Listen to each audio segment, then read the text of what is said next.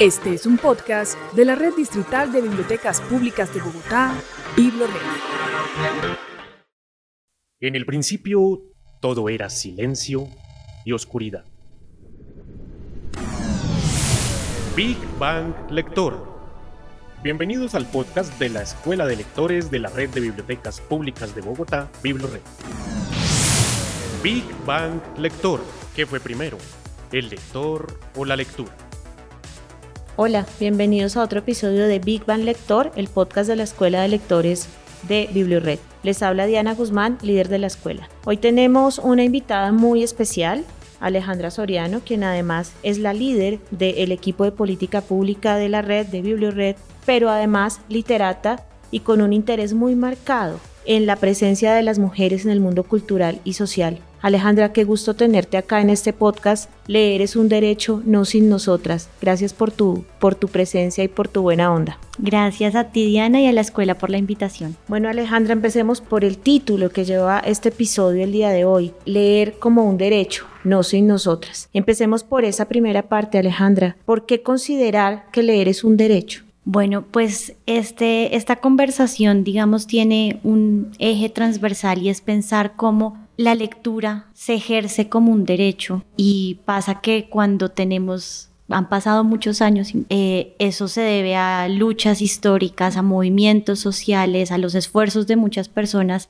Se nos olvida que los privilegios de pronto que hoy tenemos algún día fueron una lucha y que se, se tuvieron que conseguir, se conquistaron, ¿no? Entonces cuando hablamos de la lectura como un derecho, hablamos de la posibilidad de leer que no siempre fue para todos y para todas. Y que en un principio vamos a una, la historia del siglo XIX, por ejemplo, para no ir muy lejos, pero podríamos ir más lejos, había unos pocos que tenían el privilegio de leer. ¿Y quiénes eran esos pocos? Sobre todo hombres que pertenecían a una clase social determinada y que tenían el privilegio de acceder a materiales de lectura. Por fuera de eso estaban los niños, por fuera de eso estaban los obreros, trabajadores, por fuera de eso estaban las mujeres. Entonces cuando decimos no sin nosotras es porque justamente que las mujeres podamos leer, participar de la cultura escrita, es un derecho que conquistamos gracias a la lucha de muchas mujeres que están detrás de nosotras con sus movimientos sociales, con sus reflexiones, con sus luchas y que hoy gracias a eso pues nosotras podemos abrir un libro, participar en la vida social y que digamos es similar a otros derechos, el derecho a estudiar, los derechos civiles, el derecho a trabajar, el derecho a estar en la vida pública, ¿no?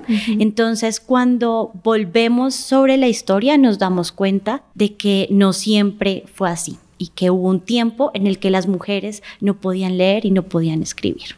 Alejandra, aprovechemos esa digamos, esa ruta que tú has abierto con lo, con lo que acabas de mencionar, que es justamente la revisión histórica. ¿Verdad? Ya en otros espacios, en otros escenarios, tú hiciste un trabajo de investigación para graduarte como profesional de estudios literarios sobre un periódico para el bello sexo en el siglo XIX. Pensemos en cómo esas mujeres en el siglo XIX eran referidas como mujeres que debían leer de forma moderada de todas maneras, como la lectura y la práctica lectora se convierte en una posibilidad de emancipación para esas mujeres. ¿Nos puedes ampliar un poquito ese, ese cuadro, ese panorama? Claro. ¿Qué pasaba? Se pensaba que las mujeres eran sujetos frágiles y como sujetos frágiles todo lo que leían era susceptible de que lo imitaran. ¿Cuál era el riesgo de que leer provocara inquietudes, que es lo que cualquier lectura nos abre un camino de preguntas, nos abre un camino de cuestionamientos que para las mujeres no era posible desde la perspectiva de la élite letrada, porque ellas eran las encargadas de mantener los oficios de la casa y todos los trabajos de cuidado recaían en ellas y además digamos, la reproducción. Entonces, ¿qué pasaba? Que tener mujeres que se dedicaran a leer o que se dedicaran a escribir iba a romper ese ideal eh, de lo íntimo, de tenerlas a ellas en lo privado,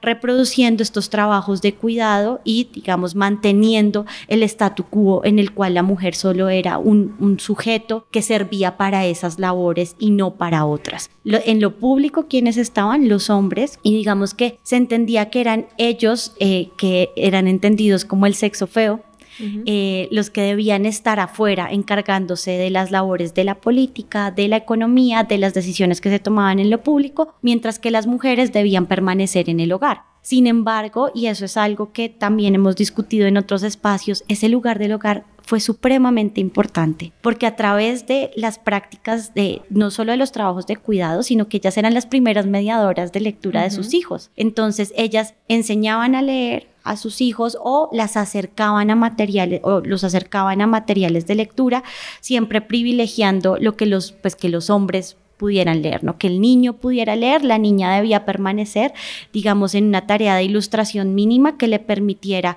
eh, pues, seguir reproduciendo ese modelo de trabajo eh, en, lo íntimo y en, la esfera de lo privado, ¿no? Sí, me parece muy interesante lo que mencionas justamente porque ya en otros escenarios hemos conversado sobre la construcción de un personaje, digamos, entre comillas, muy marcada, siniestro, que es la mujer letrada. Entonces la literatura siempre, o en la mayoría de los casos, las aísla o las convierte en mujeres que no pueden ser amadas. ¿Verdad? Justamente porque son poseedoras del conocimiento a través de la lectura. Y creo que hay una, una figura que, una invitada, digamos, que invocamos hoy justamente a través de la lectura, que es Virginia Woolf, con un texto muy hermoso que se llama Una habitación propia, Alejandra, y que Alejandra lo ha propuesto también como columna vertebral de esta conversación. ¿Qué podemos decir de este texto en relación, digamos, con, este, con esta situación que describes de una mujer que está en la esfera de lo íntimo, que está, digamos, en, el escenario doméstico, pero que aún así es la eh, encargada, ¿verdad?, de acercar a sus hijos a la lectura, que además también es un ejercicio público.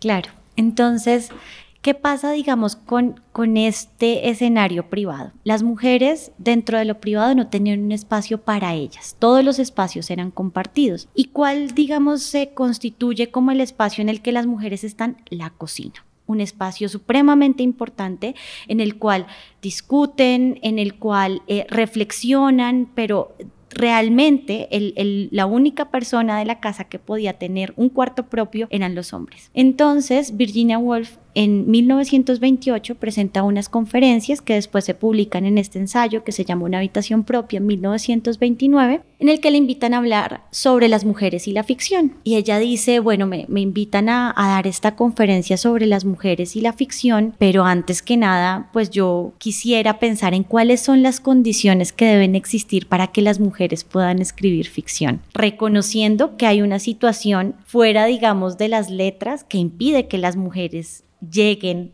a, desempeñar esas labores. Y dice, pues eh, lo primero que debería tener una mujer es un cuarto propio para poder escribir, ¿no? Para poder eh, crear una, obra. Entonces voy a leer esa primera parte que es la tesis de ese ensayo en el que dice, una mujer debe tener dinero y un cuarto propio para poder escribir ficción. Y eso, como verán, deja sin resolver el problema de la verdadera naturaleza de la mujer y la verdadera naturaleza de la ficción. He eludido el deber de llegar a una conclusión sobre estas dos cuestiones. Las mujeres y la ficción siguen siendo, en lo que a mí concierne, problemas sin resolver. Y lo que ella hace en el ensayo es reflexionar sobre las condiciones por las cuales una mujer no puede escribir en la época. Entonces empieza a analizar un poco la vida social de las mujeres y pasan cosas como esta, no las dejan entrar a la biblioteca. Y dice, ¿cómo es posible que la única manera en la que yo pueda entrar a la biblioteca sea del brazo de un hombre? ¿Por qué? ¿No? Y empieza a reclamar y a señalar todos esos espacios y a decir, entonces, Tal vez no es que la mujer no quiera escribir o tal vez no es que la mujer no le interese. Quizás vive en una sociedad que no tiene las condiciones que le permitan hacerlo. Y eso es supremamente importante y hasta hoy seguimos citando este ensayo para abrir cursos y reflexiones sobre estos temas, porque cuando volvemos a ver la situación actual, por ejemplo, en, el, en la cual las mujeres siguen teniendo la mayor carga de las tareas de cuidado dentro del hogar, pues vale la pena volvernos a hacer la pregunta. Claro, ya podemos ir a la universidad, podemos trabajar, pero el espacio de lo íntimo sigue cargando no sigue eh, recargando a las mujeres. Entonces, ahí tendríamos que preguntarnos qué pasa, qué ha pasado de 1928 hasta acá, casi 100 años, estamos a, un poquito de esos 100 años, y, darnos cuenta de que pues hay esa situación, digamos, todavía tenemos eh, unos factores que alejan a las mujeres de esas prácticas y que entonces cuando decimos no sin nosotras, significa que tenemos que seguir reclamando espacios para dividir las cargas de cuidado, para hablar sobre estos temas en lo público, para que más mujeres puedan leer y puedan escribir. Sí, justamente Alejandra quería, acá sobre la mesa donde estamos grabando el podcast, hay varios libros que Alejandra ha traído y hay, hay uno que me parece interesante que es el de Mary Beard, el de Mujeres y Poder. Es un libro fantástico en donde, digamos, aparece un problema que Alejandra ya ha esbozado y es que si bien en lo íntimo la mujer no tiene realmente un escenario de enunciación propio, sino es más bien una facilitadora de lo que ocurre en lo íntimo, en lo público tampoco lo tiene, ¿verdad? Y si pensamos, por ejemplo, en cuál es el lugar de la lectura en ese escenario de construcción de la razón pública que es tan importante, digamos, eh, en una dinámica social, Alejandra, desde tu experiencia, desde tu, desde tu ser mujer y además ser una mujer que trabaja en la política pública, ¿cuál crees tú que ha sido realmente ese lugar, pero sobre todo el no lugar de las mujeres en la política pública de lectura y escritura? Yo creo que hay un lugar que tenemos que reconocer y es que en el campo de la cultura las mujeres han tenido un papel protagónico. Fundamental. En estando a la cabeza de proyectos culturales, teniendo a su cargo decisiones sobre proyectos culturales y digamos, orientando también y poniendo sobre la agenda, en la agenda pública que los temas culturales no son menores y que son fundamentales para el desarrollo social, para el desarrollo económico de un, a todo nivel, ¿no? desde los niveles locales a un nivel nacional, a nivel global. Hablamos del papel que tiene la cultura en el desarrollo de una sociedad. Pero en principio, y, y, y esto no estamos hablando de hace mucho tiempo tampoco, se solían dejar esas tareas en manos de las mujeres porque se consideraba que eran menos relevantes que las decisiones, por ejemplo, sobre la economía.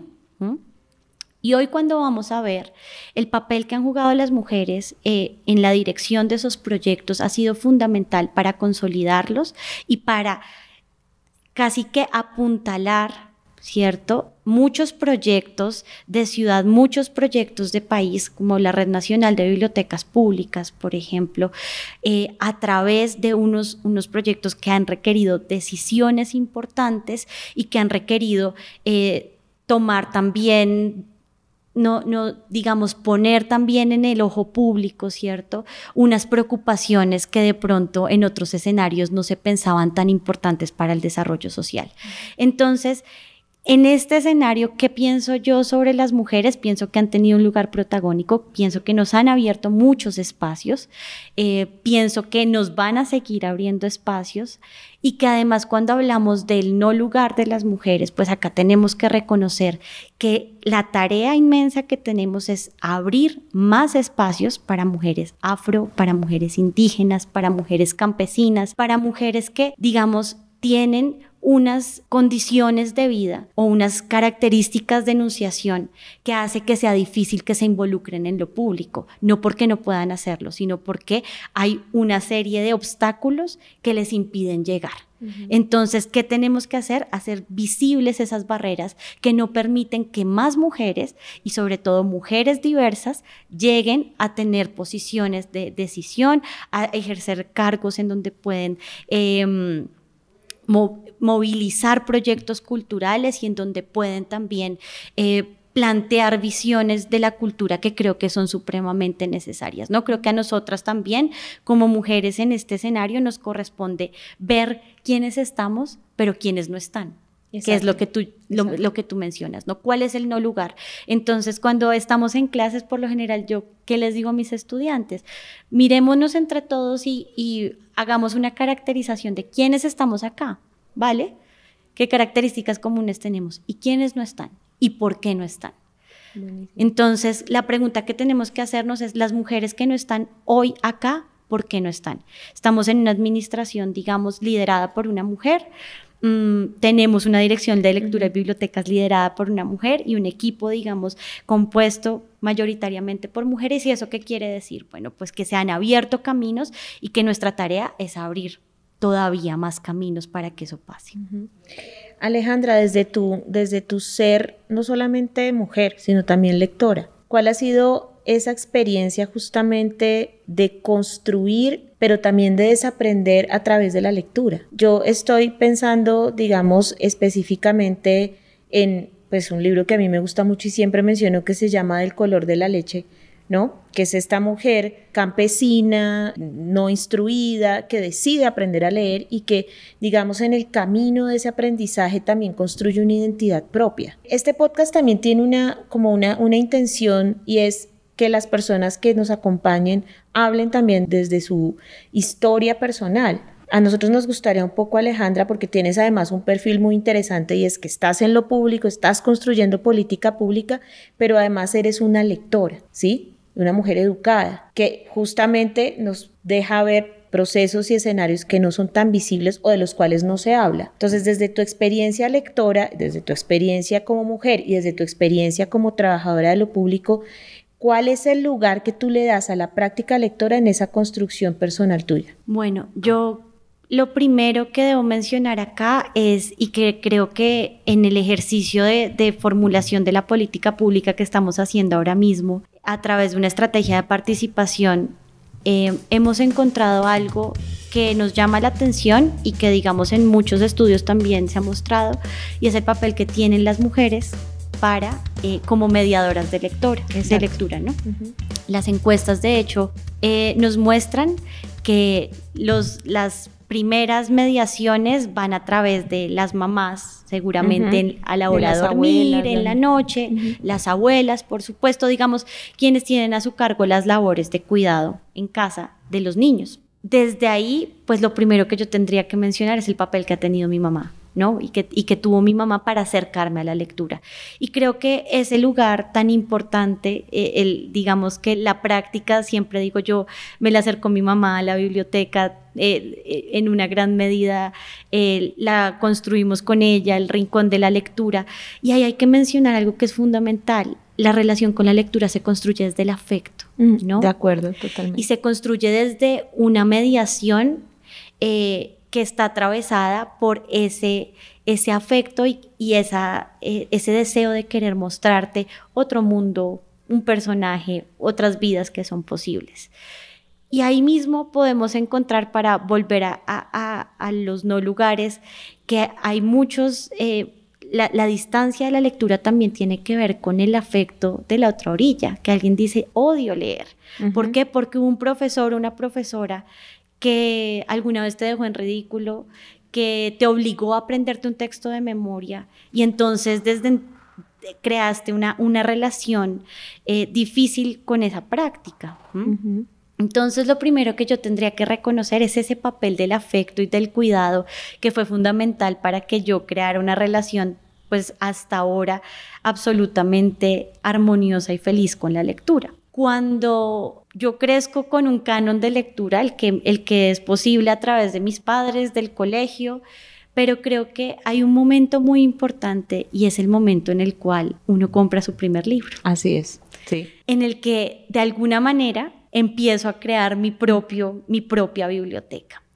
Y ese, digamos, la, la, conquista de esa colección, si se puede llamar de alguna manera, de esos anaqueles que son de uno, que lo representan a uno, terminan siendo una expresión de la identidad. Entonces, en ese momento, eh, para mí empiezan a surgir unas preguntas asociadas a mis inquietudes vitales en ese momento de construir una biblioteca, en el que digo, mm, ¿y por qué hay tantos señores en esta biblioteca?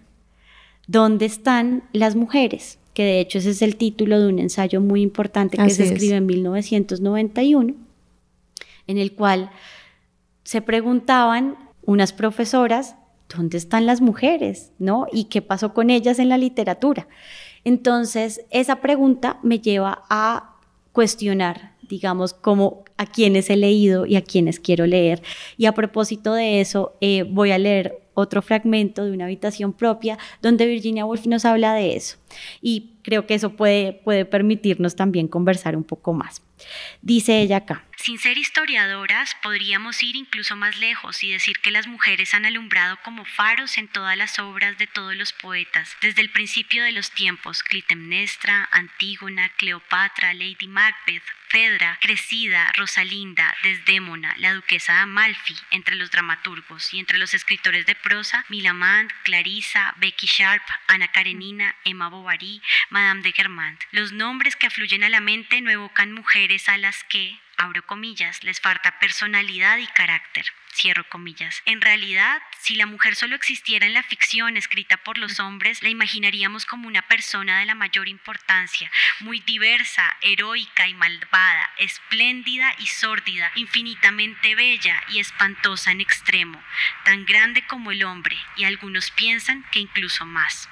Pero eso es la mujer de la ficción. De hecho, como señala el profesor Trevelyan, a la mujer de la vida real se la encerraba, golpeaba y se amarreaba por toda la habitación. Mm. Y así surge un ser muy extraño, un híbrido. En el plano imaginario tiene la mayor importancia, en la práctica es completamente insignificante. Impregna la poesía de punta a punta, pero brilla por su ausencia en la historia. Domina las vidas de reyes y conquistadores en la ficción, pero en la realidad es esclava de cualquier joven cuyos padres le ponen a la fuerza un anillo en el dedo. Algunas de las palabras más inspiradas, algunos de los pensamientos más profundos de la literatura salen de sus labios, pero en la vida real apenas sabía leer, apenas sabía escribir y era propiedad de su marido. Wow. Contundente. Exacto. Contundente Virginia Woolf. Entonces, es, es digamos, esa, esa reflexión de Virginia Woolf nos señala algo que tiene que ver con lo que estaba diciendo hace un momento, y es yo no puedo desligar mi práctica lectora de quién soy, de mi identidad. Yo no puedo pensar que mi construcción como mujer, como trabajadora, como profesora, como hermana, en todos los ámbitos de la vida, públicos y privados, está desligada, ¿cierto? De un sujeto lector que entonces eh, tiene unas prácticas muy diferentes, pues ese sujeto lector se parece mucho a quién soy yo. Y ahí fue cuando pensé que si eso debía pasar, pues esa biblioteca se, se debía parecer, no a quién era, tal vez en ese momento, eh, pero a quién quiero ser. Y cada vez que yo compro un libro o llega un nuevo título a mi biblioteca, pienso, bueno, quizás acá hay un nuevo ladrillo de quién quiero ser, ¿no? De, a quién me querría parecer. Sí, justamente Quevedo decía que leer era hablar con los muertos, ¿verdad? Y creo que también la lectura permite esa relación con las ancestras, ¿no? Ahora que tú nos contabas tu experiencia y, y leíste el fragmento de Virginia Woolf, pensé en que tal vez yo comencé a conocer a mi abuela a través del, no de ella, ¿sabes? Sino a través de lo que leí posteriormente y que me fue llevando un poco al camino de lo que ella dejó, de lo que ella sembró. Yo no sé, a mí, a mí alguna vez algún estudiante me preguntaba por esa división que hacía Cortázar del lector macho y lector hembra, poniendo al lector hembra como un lector eh, débil que tenía que ir al final del libro para entender, no, no, no se aguantaba leerlo todo, sino que tenía que ir al final del libro, ¿no? Como si esa lectura hembra entre comillas muy marcadas, fuera una lectura superficial, rápida y poco importante, y tú hoy justamente nos has mostrado que es todo lo contrario, ¿no? Y que además es paradójico ver estas mujeres que construyen desde lo íntimo, con el hijo, con el estudiante, con el nieto, la relación con la lectura, pero que en lo público no aparecen. ¿Verdad? Cuando son ellas las que han propiciado justamente que la lectura sea un derecho y un derecho público, ¿verdad? Alejandra, para ir cerrando antes de la última pregunta, a mí me gustaría que nos contaras cuál es esa relación que tú encuentras también entre ser una profesora, también lo eres, y ser una lectora, porque lo dijiste al principio, uno como mediador de lectura tiene unas responsabilidades, pero yo creo que eso también se transforma cuando uno es mujer. Y lo digo sin miedo, es decir, muchas veces siendo el mediador y el mediador es lo mismo, se hacen lo mismo. Yo pensaría que no, justamente por lo que tú has mencionado de la lectura como una práctica territorializada, una práctica subjetiva. ¿Cuál ha sido esa relación tuya como mediadora y como maestra con la lectura y con los estudiantes? Pues yo ahí pienso, mm, Diana, algo que además he aprendido de mis ancestras, pero también de mis colegas, de mis maestras que, que me han acompañado en este camino y pues ahí tú has tenido un papel fundamental. Dos cosas quisiera yo traer a propósito de eso. Una, el afecto, que ya lo mencioné, y otra, la escucha. El feminismo, digamos que como movimiento social, nos ha invitado y nos ha exigido salir a las calles, a reclamar nuestros derechos, a, exigir incluso libertades, pero también nos ha mostrado unas formas de hacer Y eso es muy importante. De acuerdo. Porque cuando pensamos en el feminismo, quizás solo pensamos en unas maneras por ejemplo, de lucha, pero poco atendemos a veces a lo que nos está invitando a cambiar desde las maneras de estructuralmente. hacer. Estructuralmente. Y una de esas maneras de hacer a las que nos invita es a escuchar. Para mí, la labor de ser maestra eh, o de intentar serlo ha sido la de escuchar a mis estudiantes como mediadora de sus lecturas y del conocimiento que, como facilitadora más bien del conocimiento el que ellos pueden llegar a, y, de, y de su curiosidad, diría que el valor principal es el de la escucha. Entonces, en un aula de clases, antes de llegar a imponerme, lo que he hecho es escuchar y tratar de entender qué les preocupa, qué les inquieta, qué les quita el sueño, qué quieren leer, ¿sí? y desde ahí hemos podido llegar a lecturas de pronto de textos que pueden resultar aburridos en otros escenarios, entendiendo a ellos qué les preocupa sobre esos textos. Entonces, creo que lo principal ahí ha sido entender que la práctica lectora no debe ser impuesta, debe ser mediada y como práctica mediada pues implica un encuentro entre ambas partes. En, en este caso, la profesora y su alumna, eh, pero también puede ser la niña que va al PPP y el mediador de lectura, eh, el padre y su hija, etcétera, ¿no?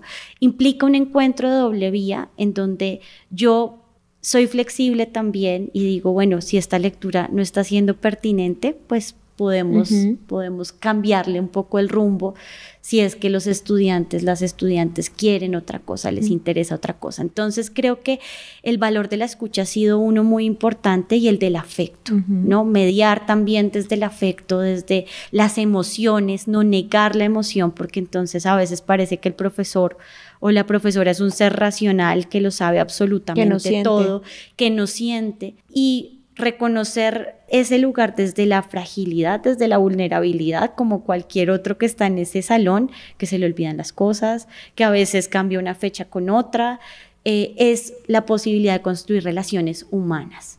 No, yo, pues para eso está Internet. ¿No? Si queremos toda la información, pero la posibilidad de una conversación, de un diálogo en donde reconocemos al otro, eso solo es posible en el encuentro humano.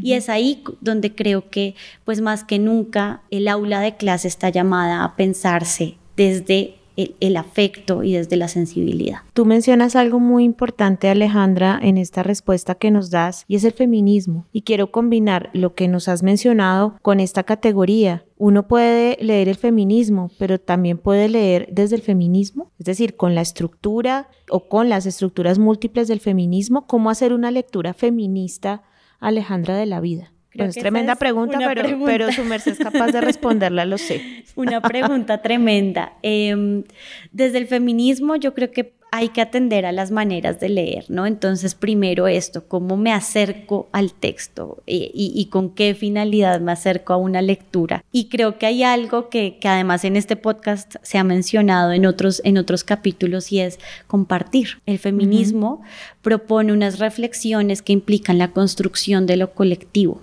De acuerdo. ¿Sí? No tanto de la individualidad y si, es, y si se trata de la identidad propia, es en pro de un proyecto común, ¿no? de un y proyecto colectivo y de un bien común. En ese sentido, pues lo que el feminismo nos aporta es unas visiones de compartir y compartir la palabra leída, escrita, hablada. Creo que es una manera de acercarse a la lectura desde el feminismo, ¿no? primero eso, como el, el abrir esto no como un privilegio, sino como una posibilidad que tenemos todos y todas. Y desde otro lugar, ya más desde la militancia en un movimiento, creo que la lectura es fundamental para construir argumentos sólidos, para construir visiones múltiples del mundo, porque el mundo no es blanco y negro, no, es, no, es, no es binario. Exacto. Y algo que nos, que nos muestra el feminismo es esa multiplicidad de, de, mm, de posibilidades. De hecho, lo opuesto, y esto es, bien interesante, pero lo opuesto al feminismo no es el machismo.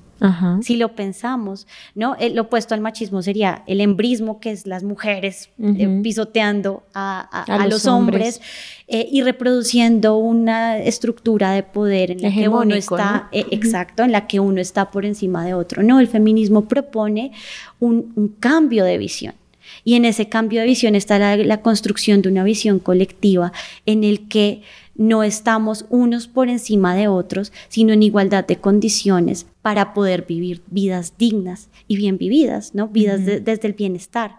Entonces, desde ahí creo que eh, sí se puede reconocer una práctica, unas prácticas de lectura que desde la misma construcción del canon, de preguntarnos a quiénes leemos y por qué leemos, em, desde el ejercicio crítico de la lectura, desde compartir las lecturas, pues nos invitan a poco a poco empezar a construir un proyecto común. Y ahí están los clubes de lectura, y ahí están los clubes de escritura, y ahí están los proyectos comunitarios de lectura, y ahí están las bibliotecas públicas en Bogotá, y ahí están las bibliotecas comunitarias desarrollando un papel importantísimo para construir redes, no para unos pocos, sino para todos y todas, que es lo que queremos en última con la política pública, que queremos una política que reconozca la, la diversidad de los lectores y las lectoras, no queremos imponer una manera de leer, queremos además reconocer conocer que esas prácticas son múltiples, que hay a quien le gusta el cómic y hay a quien le gusta eh, la novela y hay a otros a los que les gustan las noticias y está bien, pero detrás de eso, ¿qué debe haber? La conciencia de que estamos construyendo un proyecto común y un proyecto que deberíamos pensar desde el bienestar y desde el cuidado. Bueno, Alejandra, pues como siempre un gusto conversar contigo, además porque es una conversación desde el afecto, desde el cariño mutuo y sobre todo desde los intereses y los sueños que hemos compartido por tantos años. Para terminar este podcast, yo quisiera hacerte una pregunta que siempre le hacemos a nuestros invitados e invitadas y es, ¿qué fue primero, Alejandra, el lector o la lectura? En el marco de nuestra conversación, yo diría que la curiosidad sin la curiosidad de una mujer que no haya ido a la biblioteca a osmear, eh, sin la curiosidad de querer comunicar lo que pienso, eh, sin la curiosidad de encontrarnos con otros y otras, no habría habido para nosotras ni lector ni lectura. Bueno, Alejandra, muchas gracias de nuevo. Buen día, buena semana, buen mes para todos y todas. Nos vemos pronto en otro episodio de Big Bang Lector, el podcast de la Escuela de Lectores de Bibliored. Les habló Diana Guzmán. Gracias. Big Bang Lector.